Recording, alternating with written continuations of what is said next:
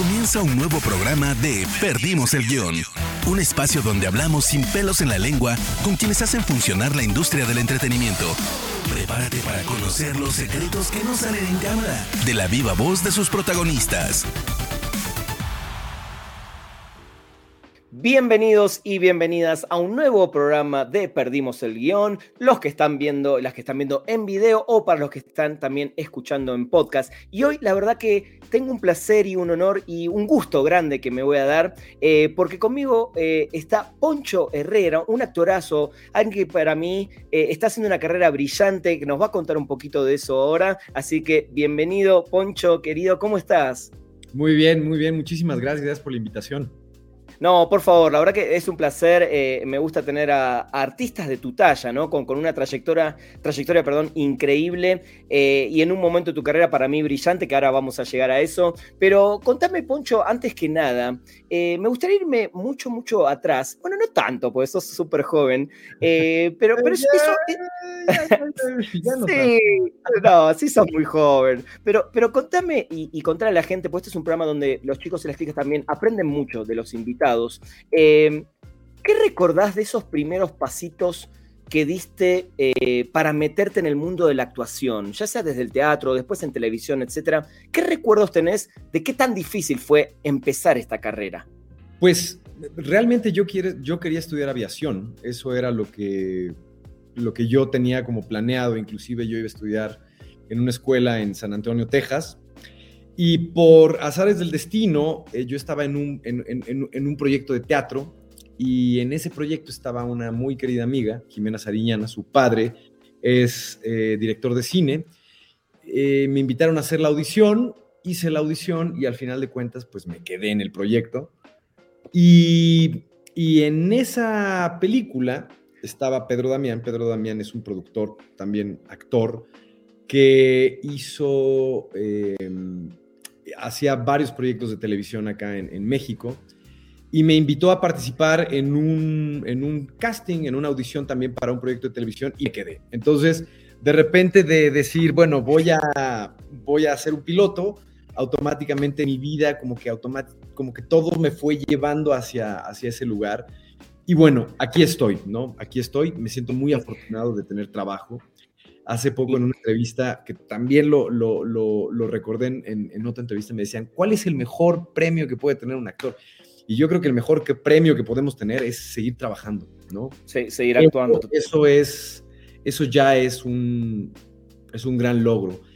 Y si yo quisiera, si yo quisiera tener un sueño, es seguir trabajando, seguir a mis 70, qué sé yo, a si, la vida me permite vivir más feliz de la vida, 80, lo que sea, seguir viviendo de esto que tanto me gusta, eso ya es un privilegio.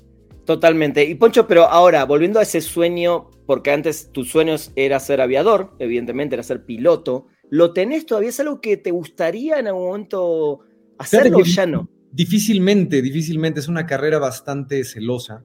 Claro. Tienes que tener los sentidos muy, muy agudos. Este, ya a mis 38 años ya. Está muy bien. Tan agudos.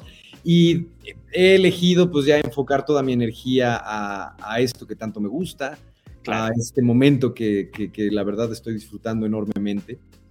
Pero vamos por esos papeles de, aviador en algún momento también, ¿por qué no?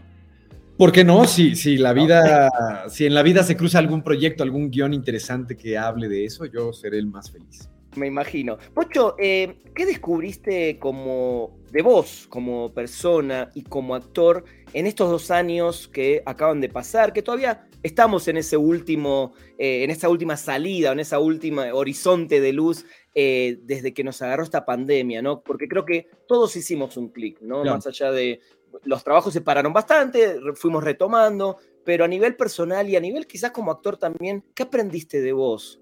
Que la creatividad no tiene límites, eh, tanto para los productores como para los actores. Yo recuerdo cuando estábamos en pandemia, muchos productores, compañeros, nos rompimos la cabeza para intentar seguir trabajando y para intentar seguir, seguir, seguir siendo creativos.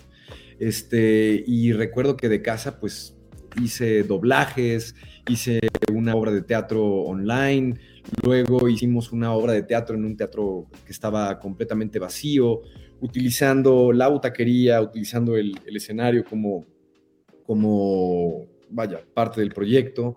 Entonces, eso, la creatividad es algo que nunca va a morir y creo que eso es algo que celebro profundamente. Y creo que fue un gran momento para que todos saquemos esa creatividad adelante, ¿no? Por más que pensábamos que no la teníamos. Y, un poco también apreciar lo que teníamos antes, apreciar esta posibilidad de, digo, trabajar sin un cubrebocas, eh, cuando estás en una producción cinematográfica o en una producción televisiva, no hay nada como acercarte a tu compañero y, y hablar acerca de la escena o que el director se te acerque y te dé la indicación sin pudor alguno, sin cubrebocas. Entonces, eh, eso que parecía tan normal, hoy ya no lo es. Oh, bueno, estamos empezando otra vez a llegar a esos lugares, pero eso, no, no dejar de valorar lo que, lo que tenemos. Sí, tal cual. Igual estamos como volviendo a eso, pero creo que con otra mentalidad y con más cuidado en ciertas cosas que quizás antes no, no le prestábamos atención, ¿no? De acuerdo, totalmente. Totalmente. Poncho, eh, más allá de una carrera ya exitosa que tenías hasta hace unos años, llegaste en estos últimos años a, en mi caso particular, a mi serie original favorita de Netflix, que es Ozark, que me parece una, una, una locura de serie, me parece una cosa increíble que ya en estos días vamos a estar viendo el final, así que no spoilers. Eh, pero primero preguntarte, ¿cómo llegas a este proyecto? ¿Cómo te llega a tus manos la oportunidad de trabajar en Ozark? Eh, estaba encerrado en mi casa, en Ciudad de México, recibo un mail de mis agentes eh, invitándome a hacer esta audición. Es la primera vez que hago una audición vía Zoom. Bien. Eh, con una directora de casting en Nueva York. fue un casting fantástico. Yo tenía como muchas dudas de cómo iba a ser ese proceso, si realmente iba a conectar. Eh, y afortunadamente fue fantástico. Eh, les gustó mucho eh, la audición, o por lo menos eso me lo hicieron saber una vez que terminé la audición. Y cuatro días después me dieron la noticia de que me tenía que mudar a Atlanta. Y así fue prácticamente como, como llegué al proyecto. bueno, más bien cuatro días después empecé como todo el papeleo de ir a la embajada, los permisos, etcétera, etcétera. Y para, más o menos para, ¿cuándo fue esto? Sí, sí, sí, en el último trimestre, ¿cuándo fue? Octubre, noviembre, no recuerdo muy bien, ya estaba en, Atlanta y prácticamente ahí me quedé nueve meses filmando. Increíble. ¿Te, preparaste de alguna manera especial o diferente para esta audición, sabiendo lo que, lo que significa una serie tan importante de Netflix? Pues yo conocía la historia. Yo la verdad disfruto y disfrutaba mucho ver Ozark. Es como tú ya bien lo dijiste, es una de las series más esperadas, así como estaba eh, Game of Thrones, Succession. Sí, eh, claro. Ozark, la, la, última temporada o esta cuarta temporada era muy esperada.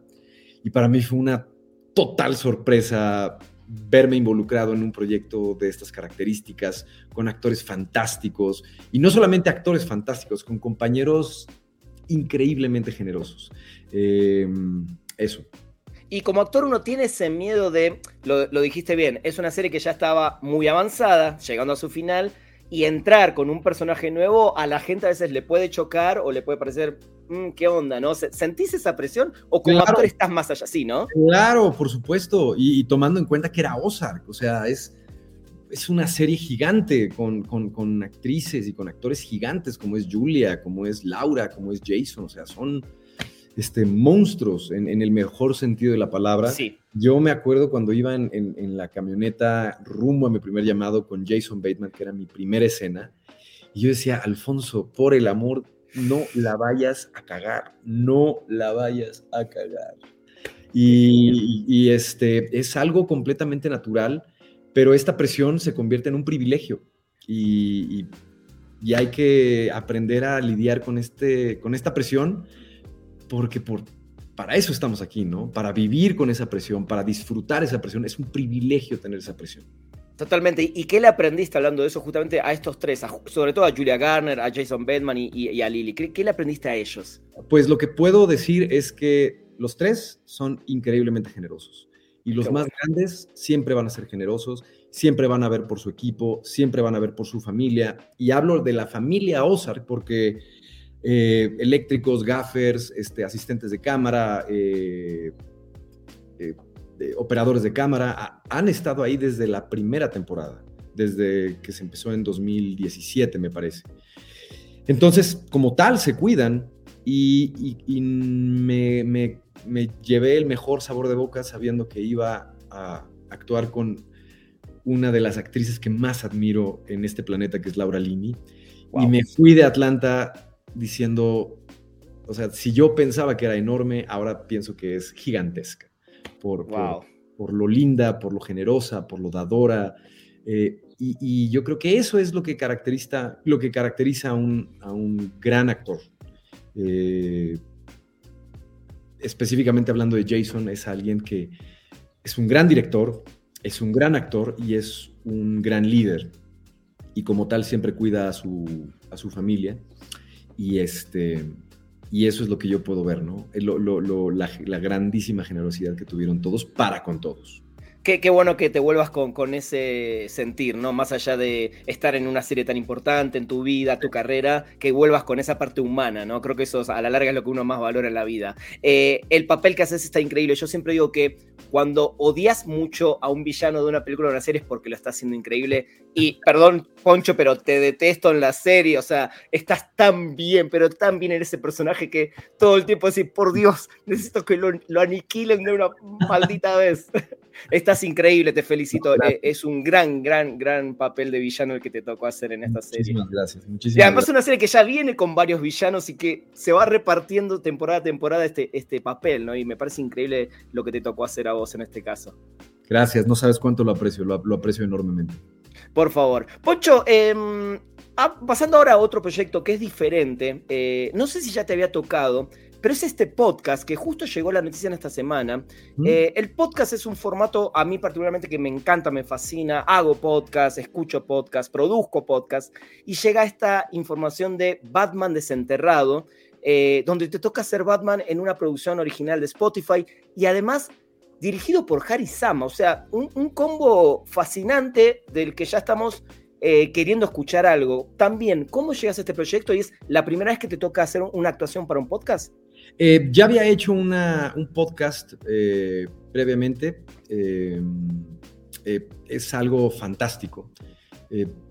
es un músculo que la verdad yo no tengo tan desarrollado, honestamente, y es un poco dejarte guiar enormemente por la visión del director, por más bien por la escucha del director. y creo que eso es fantástico. Y además explorar estos universos sonoros que se vuelven tan ricos, que se vuelven tan complejos, eh, y específicamente de la mano de un superhéroe que me parece aún más complejo, porque si hablamos de Batman... Eh, perdón, y no cualquier superhéroe. No, no, es, un, es, un, es un superhéroe lleno de matices, es, un superhéroe tremendamente atormentado, que raya un poco en este antihéroe, entonces se vuelve una cosa aún más compleja. Y, y creo que Harry llevó esta historia hacia lugares muy acertados específicamente para, para, para, lo que esta historia requería, ¿no? Eh, ir a las, casi casi como a las cloacas de Ciudad Gótica. Wow. Eh, y, espero, vaya, espero que la gente lo disfrute. Hay tremendísimos actores, actores que yo admiro profundamente, como es el, caso de, Hernán Mendoza, como es el caso de Carlos Aragón, eh, Vega, Ana Brenda Contreras, son grandísimos compañeros y, me siento muy, em, muy entusiasmado de saber y de, que la gente lo escuche para un poco recibir esta retroalimentación, la cual será siempre, siempre bienvenida. Totalmente. ¿Habías soñado alguna vez con algún papel de Batman? Digo, ahora te toca en audio. Nunca se sabe que de otra manera te puede llegar a tocar. ¿Por qué no? Eh, ¿Habías soñado con ser Batman desde niño o no?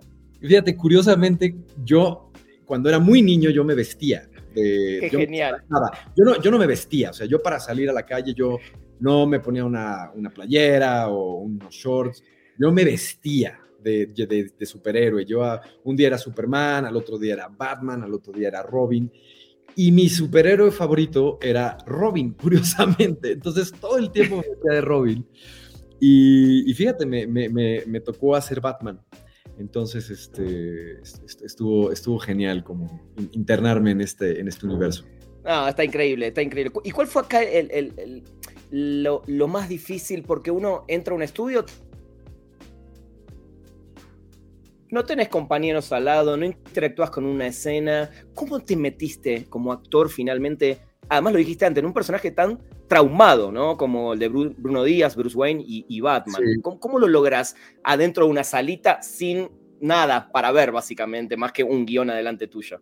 Fíjate que, que sí tuvimos la posibilidad de hacer las escenas con los compañeros. Entonces. Ah, muy bien. Sí, entonces teníamos un, estudio, un, área bastante grande donde teníamos los micrófonos y, sí, sí, tuvimos la necesidad o como esta, esta gran fortuna de poder interactuar, de poder escucharnos, de poder, este, pues ahora sí que eh, sentirnos, ¿no? Y, sí. creo que eso hizo una, diferencia bastante importante en, este proyecto. Eh, hubo otras escenas que eran un poquito más íntimas, donde nos movíamos a una cabina donde solamente cabían dos personas, pero sí tuvimos, creo que una parte esencial que buscaba Harry era no perder esta interacción entre los actores, que, fue algo fundamental y, jugó a nuestro favor. Totalmente, ya muero de ganas de escuchar eso. Eh, Alfonso, con, tantos servicios que hay hoy en día de streaming, cada día hay más, que por un lado se agradece por la cantidad de trabajo ¿no? que hay para toda la industria, no solo para los actores, sino desde un camarógrafo hasta un maquillista, eh, y tantas series, ¿cuánto crees o sentís que está un poco... Em, mm, no, no, quiero usar una palabra mala, pero está un poco saturando y, le está quitando un poco de espacio al cine en, en sí al cine, a la experiencia de ir al cine, ¿no? Porque sentimos muchos de los que estamos y los que vivimos en este medio y en esta industria, que con tantos servicios de streaming, la gente se acomoda más en su casa y cada vez va menos al cine, es una realidad. ¿Sentís que eso está pasando? Eh, ¿Cuál crees que puede ser? ¿Qué, ¿Qué tiene que pasar para que no dejemos de ir al cine como espectadores? Mira, siendo totalmente honesto contigo, la pandemia vino a revolucionar la forma en cómo miramos contenidos. Obviamente las salas de cines se vaciaron, la gente por, por comodidad, por seguridad, eh, decidió internarse y quedarse en sus casas viendo contenidos y obviamente hubo una, eh, un consumo masivo de, de televisión y de series y de películas. Entonces creo que estamos viviendo una de las épocas más gloriosas en la televisión. Creo que estamos viendo historias espectaculares en diferentes plataformas donde hay que buscar, hay que hacer, uno, cada, cada uno tiene que hacer su propia curaduría de lo que es lo que a uno le gusta. Pero por otro lado, también siento que el, cine, este, ahora, ahora yo voy a ser la persona que va a buscar la palabra correcta, eh, está atravesando por una, por una situación peculiar, una situación compleja, en la cual eh, veremos qué es lo que sucede. Creo que la experiencia de ir al cine no va a cambiar. Creo que la experiencia de ir al cine sobrevivirá, pero sí está mutando. Eh, no sé qué vaya a pasar con estas salas multiplex de 14 salas. Probablemente, probablemente no lo sé, no soy, no soy un profeta, pero, pero probablemente esta experiencia de ir al cine se convertirá en eso, en ir en una experiencia, ¿no? En, probablemente ir a ver esta película en esta sala de cine que tanto te gusta, este, probablemente tomarte una cerveza antes de entrar eh, y se convertirá en algo más íntimo. Como ir a un show, por ejemplo, ¿no? Probablemente, probablemente. Es lo que yo siento que está empezando a ocurrir. Eh, yo, por ejemplo, te voy a ser muy honesto, el, yo la verdad me encerré y me acostumbré a ver contenidos por las diferentes plataformas. Y tengo todas las plataformas, porque tengo hijos, porque a mí me gusta ver la Champions League, no vamos a decir nombres, ya sabemos dónde. Sí, sí, sí. Eh, eh, que hace muy bonito color tu playera con esa plataforma. Tal eh, cual, justo, era qué coincidencia. Y este, y, eso, entonces, yo la verdad me he ajustado mucho a, este modelo y mis mi propia forma de ver contenidos también está mutando.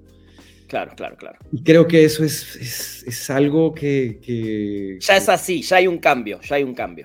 Exacto. Igual, igual, qué bueno que nombras esto, lo de HBO, ¿no? Porque eh, la realidad es que todos ustedes, sobre todo los actores, hoy tienen una puerta, unas puertas en cada una de las plataformas. Eh, el caso de Eugenio Derbez, produce para Amazon Prime, acaba de hacer contenidos para Apple TV Plus, eh, va a estar en Netflix, eh, en HBO. O sea, no, es impresionante lo que impresionante. hace. Es impresionante lo que hace Eugenio y no para. Y, y ahora, el gran reto es de qué forma tú puedes, dentro de este gran abanico de opciones, hacer, punto número uno, estar en un proyecto que que sea visto, que sea del gusto de las personas.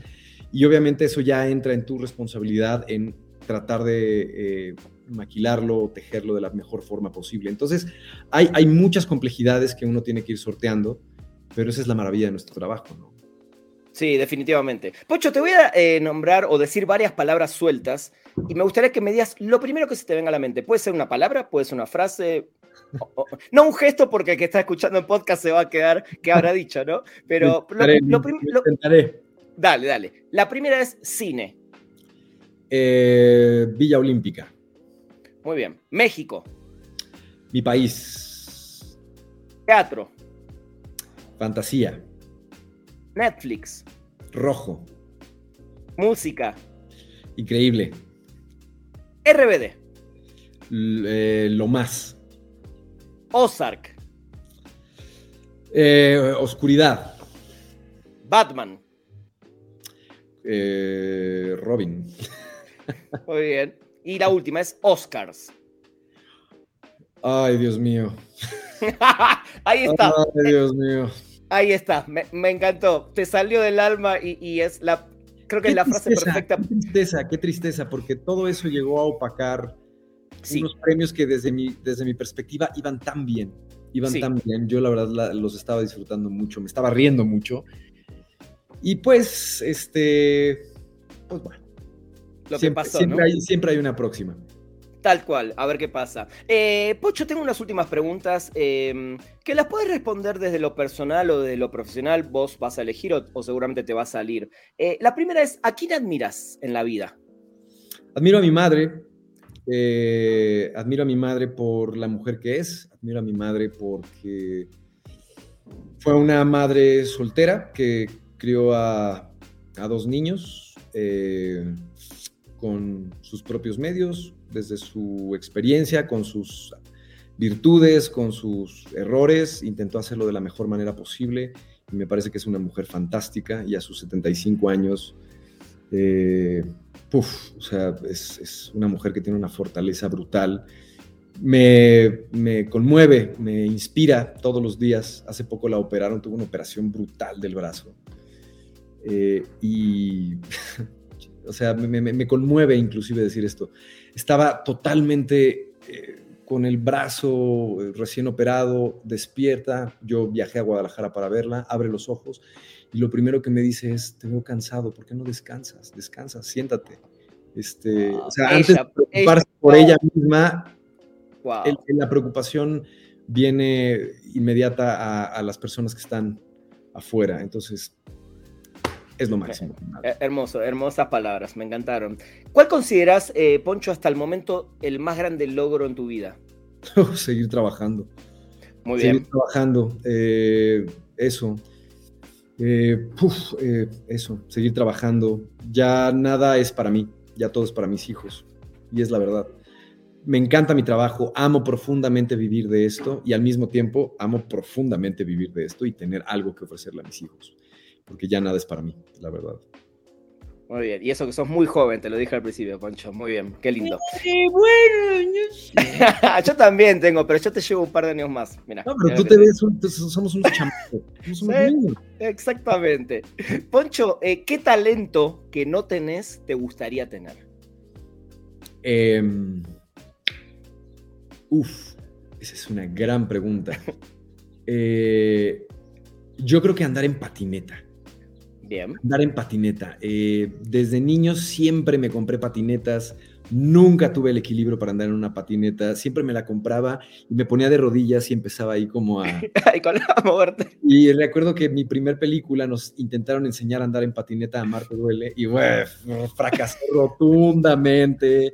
Me pusieron un doble. Al final ni lo de la patineta salió. No, no, no, no. Yo creo que eso, andar en patineta. Y me encanta el fútbol. Eh, me gusta jugar fútbol. Eh, no soy tan bueno. Me hubiera gustado ser un poquito mejor y probablemente. Yo creo que eso, ¿no? Muy bien, pero ahora que me sacaste esta no la tenía, pero nos toca otra vez en el Mundial, Poncho, Argentina-México, ¿cómo la ves? Ay, es que siempre sufrimos con ustedes. Nos sacan lo mejor, nos sacan los mejores partidos, pero al final siempre nos echan. Siempre. Yo te, voy a, te voy a ser muy sincero. A mí me duele eh, no solo porque vivo hace mucho allá en México, eh, sino que sufro, porque siempre nos costó muchísimo. México, digo, la suerte nos termina jugando a favor, pero siempre son partidos muy difíciles. mira, voy a ser muy honesto, voy a ser muy honesto. Yo creo que difícilmente la selección mexicana va a pasar al cuarto partido. Eh, o sea, siento yo, y ojalá me equivoque, que quien va a pasar va a ser Polonia y, Argentina.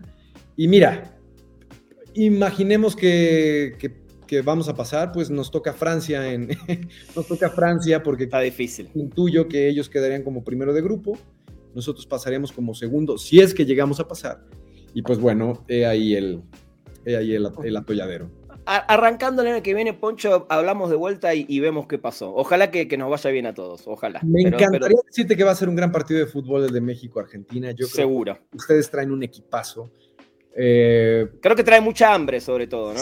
vienen muy inspirados y, yo, honestamente, me encantaría ver a Argentina campeón. Me encantaría Muchas ver gracias, a Messi, ojalá. ver a Messi. A mí a Messi, digo, claro que Argentina, pero a Messi necesitamos Me encantaría ver, a Messi campeón del mundo. Es lo único que le falta. Es como el. yo soy un. O sea, yo. Vaya, Messi para mí es el jugador más grande de la historia y es como lo único que le falta ya para tapar tantas bocas, ¿no? Para que ya lo dejen de joder. Ojalá, ojalá se le dé. Poncho, eh, me quedaría horas y horas hablando. Eh, sé que las agendas son apretadas, pero te voy a hacer la última pregunta, eh, que se la hago a todos los invitados, invitadas, y es que me cuentes o le cuentes a la gente cuál es la última película que, que, te voló la cabeza. Puede ser un estreno o algo que viste hace poco y te voló la cabeza, y la última serie que no te dejó levantarte del sillón. La última película que vi fue The Worst Person in the World eh, fantástica. Fantástica. Para mi gusto, eh, bueno, yo le hubiera dado el.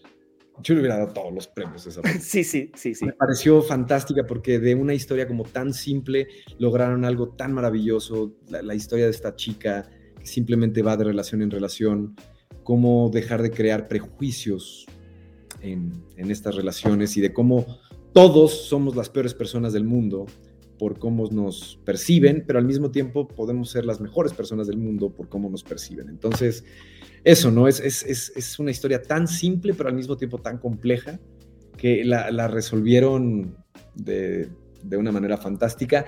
Y una serie, una serie, una serie, una serie, fíjate que no he visto tantas series. No, no, no, no, no, no he visto, no he visto, no he visto series solo Ozark, solo Ozark. Em, ¿Ya te, viste, obviamente, en el final o todavía no viste nada? Este. Yo solamente he visto eh, la, ¿Hasta dónde? Parte, la primera parte de la cuarta temporada. Hasta donde vimos te todos. Muy honesto, te voy a ser muy honesto. Sí. Yo cuando recibo el capítulo, yo me voy a esa escena que tengo duda de, uy, ¿cómo habrá quedado? ¿Cómo habrá quedado? Me voy directo a esa escena, no es así de, no, voy a ver todo, no, no, no. Me voy a esa escena, la reviso y ya una vez que la veo y que me gusta, ya mi alma descansa y si no me gusta, pues por lo menos también mi alma descansa porque ya la vi, ya no hay nada que hacer. Eh, y eso, ¿no? Pero no, series, series, fíjate que no, no, no, no, no he, visto, Está muy bien, está muy bien. Yo, yo después te cuento qué me parece el final, que lo estoy esperando muchísimo al final de Ozark. Eh, Poncho, te agradezco muchísimo tu tiempo, eh, espero que sigan los éxitos. Eh, quiero escuchar también ese, ese podcast de, de Batman a, ver cómo, cómo estás como Batman, ¿no? Ese personaje tan comentado, tan criticado, ¿no? todos critican a los actores de Batman, para bien o para mal, así que no, no tengo dudas de que eso va a estar buenísimo. Eh, y nada, ojalá que podamos estar hablando pronto. Y feliz de recibir retroalimentación, es, es importantísimo siempre recibirla. Eh, yo más que feliz de darles a ustedes la cubeta llena de jitomates. Si no les gusta. Los jitomates van por mi cuenta y, este, y nada, feliz siempre de, de poder crear estos espacios, feliz de platicar contigo y espero que sea que existan muchas más oportunidades para poderlo hacer. Buenísimo, Poncho. Te mando un abrazo gigante y cuídate mucho. Igualmente, cuídate mucho. Muchas gracias. Gente, esto fue un nuevo episodio de Perdimos el Guión. Nos escuchamos en la próxima. Adiós. Llegamos al final de Perdimos el Guión. Gracias por acompañarnos y no te pierdas un nuevo programa cada martes, donde hablaremos sin pelos en la lengua con quienes hacen funcionar la industria del entretenimiento. Perdimos el Guión